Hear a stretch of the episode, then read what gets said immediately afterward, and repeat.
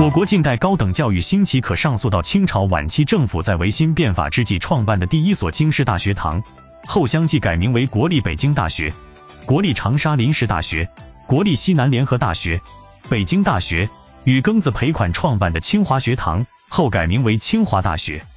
经过一百多年的发展，尤其是改革开放后，高等教育为社会主义建设培养了一批又一批优秀人才。为国家的各行各业的快速发展，并能接近与超过发达国家做出巨大贡献，这一点任何人都不能否定。社会经济文化的建设，国家的富强繁荣都离不开高等教育的发展与创新。伴随高等教育的不断改革，在九十年代后期扩招之后，随之而来的大学合并，以及持续到今天的热衷于更名的大学教育，越来越受到广大人民群众的质疑。网络上的一个段子颇能说明问题。有人说我爷爷七十二年考上中专，轰动全县，敲锣打鼓送通知书。后来我爷爷把我们一家转变成了城里人。我爸爸在九十七年考上大专，班主任亲自把通知书送到我家。后来我爸爸为我家在大城市买了房。我二零一七年考上了九八五大学，全家在酒店吃了一顿饭以示庆贺。我现在毕业在家待业。扩招后生源质量下降，大学专业设置之后。现代化导致人力成本下降等等因素，导致大学生就业危机，学历内卷日益严重，也给大学带来重重危机。高等教育以及教学质量受到质疑，读书读大学不一定能改变命运，由此引发的社会问题应当受到更多人的关注。近代大学史上有两个关于大学之问著名论断，一是民国时清华大学校长、著名的当代教育家梅贻琦，他有一句自问自答的名言。所谓大学者，非谓有大楼之谓也，有大师之谓也。梅先生作为学者与教育家，对大学的认知始终是清醒的。他的民主、自由的大学办学理念，以及不拘一格降人才的用人理念，才使得在国破山河碎的抗日战争期间，偏于西南一隅的西南联大培养出了许多杰出的科学家。而相比今天的大学，校园越来越大，高楼越来越多，教授越来越多，但大师越来越少。被百姓戏称的专家越来越多，值得反思。二是从西南联大走出来的我国著名两弹一星科学家钱学森之问。二零零五年，温家宝总理看望病中的钱老，他发出了如下之感叹：现在中国没有完全发展起来，一个重要原因是没有一所大学能够按照培养科学技术、发明创造人才的模式去办学，没有自己独特的创新的东西，老是冒不出杰出人才。这是很大的问题。钱老之问至今振聋发聩，究其原因，值得深思的方面很多。高等教育改革最先发力的是扩招，大学扩招满足了千万家庭通过上大学实现知识改变命运的梦想，也为提高国民的整体素质。从本质上讲，并没有坏处。然而，总有一些孩子上不了大学，无序的竞争便开始了。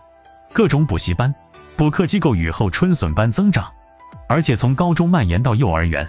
也便形成了高考工厂，如龙头老大的黄冈中学，具有优势资源的好学校成了香饽饽，也带动了房地产，学区房价节节攀高，则校风越刮越烈。为了上个好小学，小学毕业为了上个好初中，初中为了上个好高中，以此类推，暗箱操作、批条子、走后门、高价买名额，教育界各种腐败现象滋生蔓延，教育局长、校长被查处的领导一抓一大把。教育因改革呈现出的各种乱象，最后又集中体现在受教育者身上。中国人有一个亘古不变的理念，就是望子成龙、望女成凤。随着出生率的下降，尤其是独生子女政策的实施，家庭对子女的期望值越来越大。教育的内卷从社会层面到家庭层面，最后集中反映在了孩子的层面。各种补课机构以及才艺班应运而生，家长们的跟风与纠结。不能让孩子输在起跑线上。周末孩子要上兴趣班，学校的书包越来越重，作业越来越多，加之各级各类学校在招生过程中的掐尖行为以及扩大宣传，为了提升学校升学率，明争暗斗，如此大的升学学习压力，内外交困的挤压在温室里长大的孩子身上，导致的结果是厌学或者寻求解脱。近年来各地中学生跳楼事件频发，甚至小学生也有。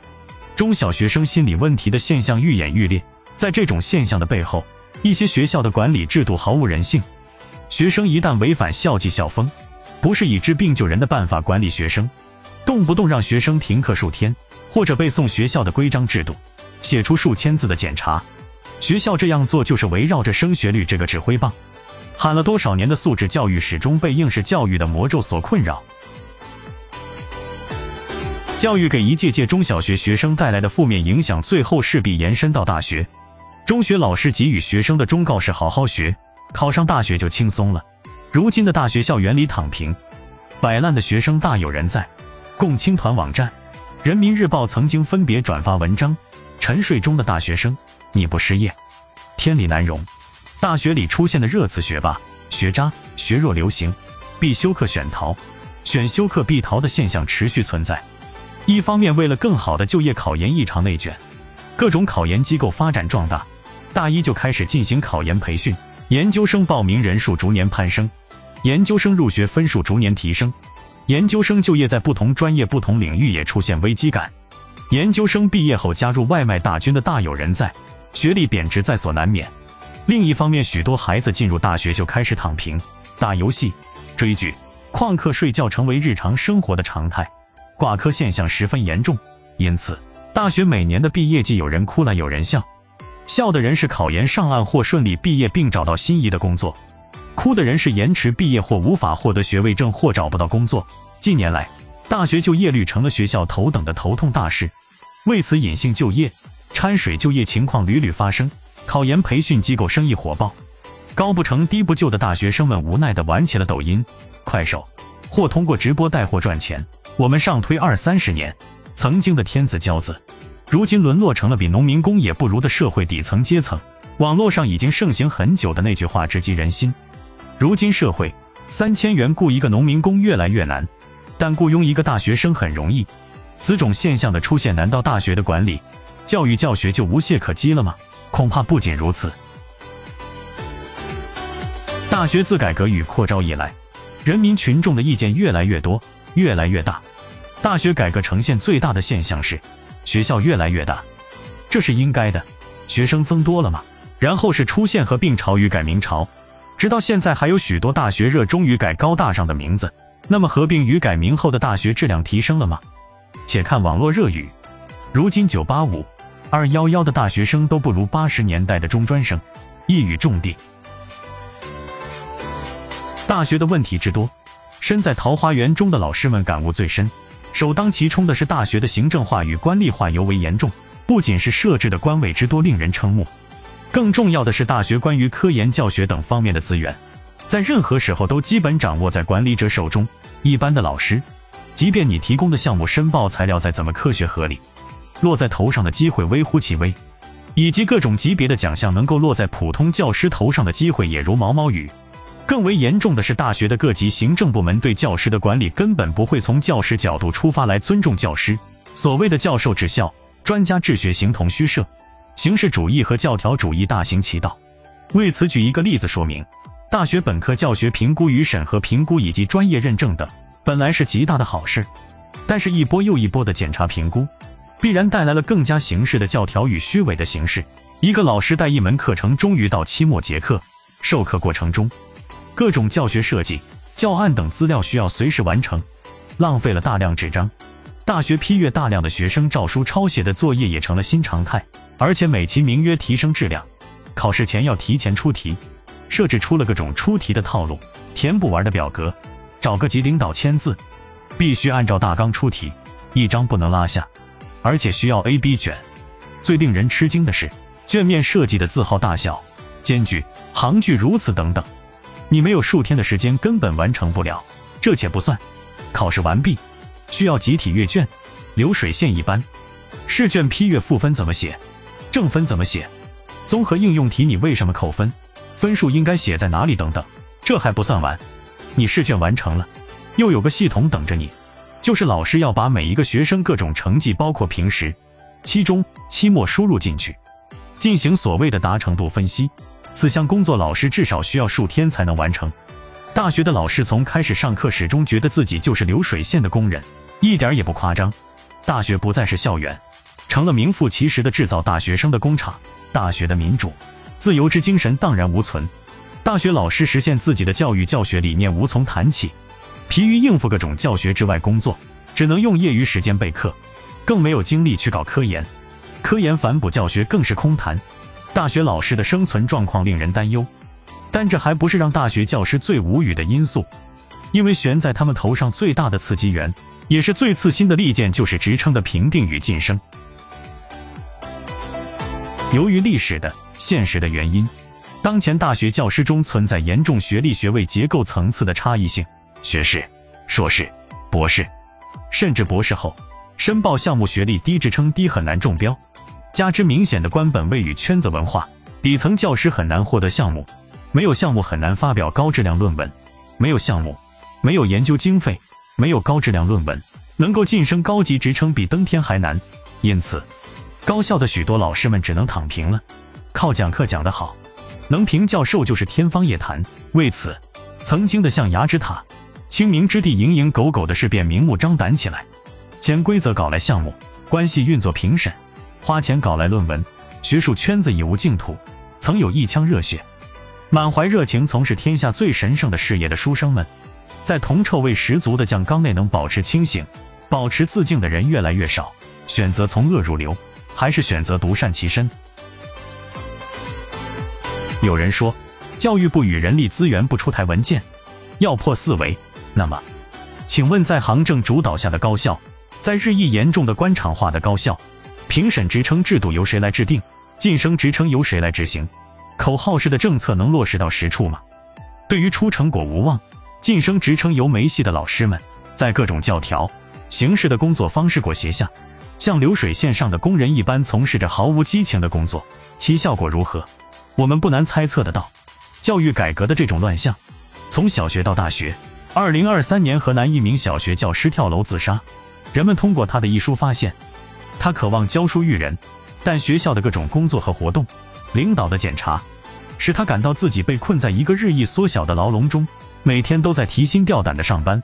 我们无法理解，一个新入职教师本着教书育人的初心，却被与教书无关的杂物搞得筋疲力尽，不得不选择黯然神伤的离开。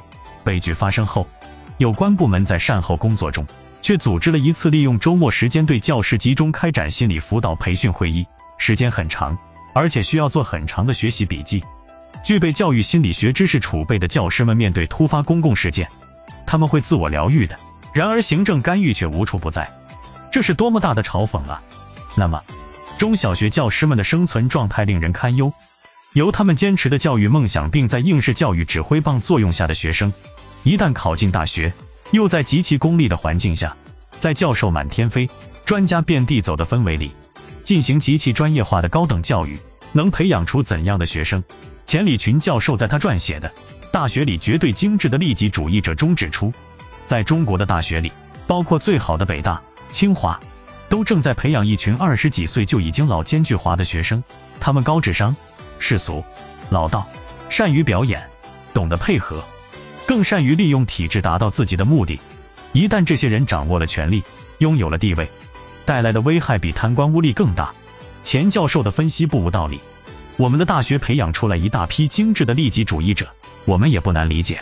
最近几年来，大量查处的贪官学历都不低，而且几乎都有过省级以上的党校学习经历或者党校研究生的学历，这是多么的讽刺啊！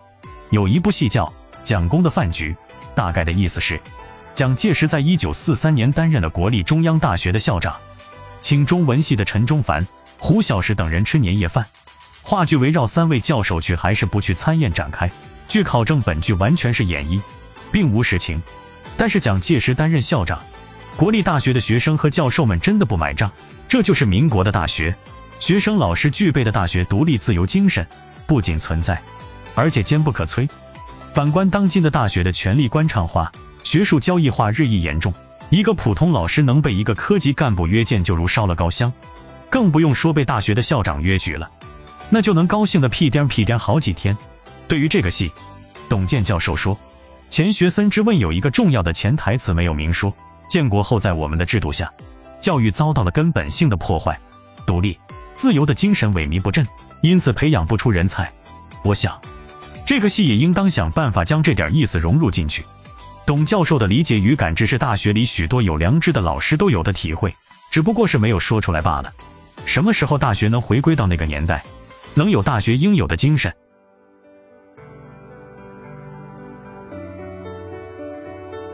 寒夜、扩招、合并、改名的大学一定能高大上吗？分享完了。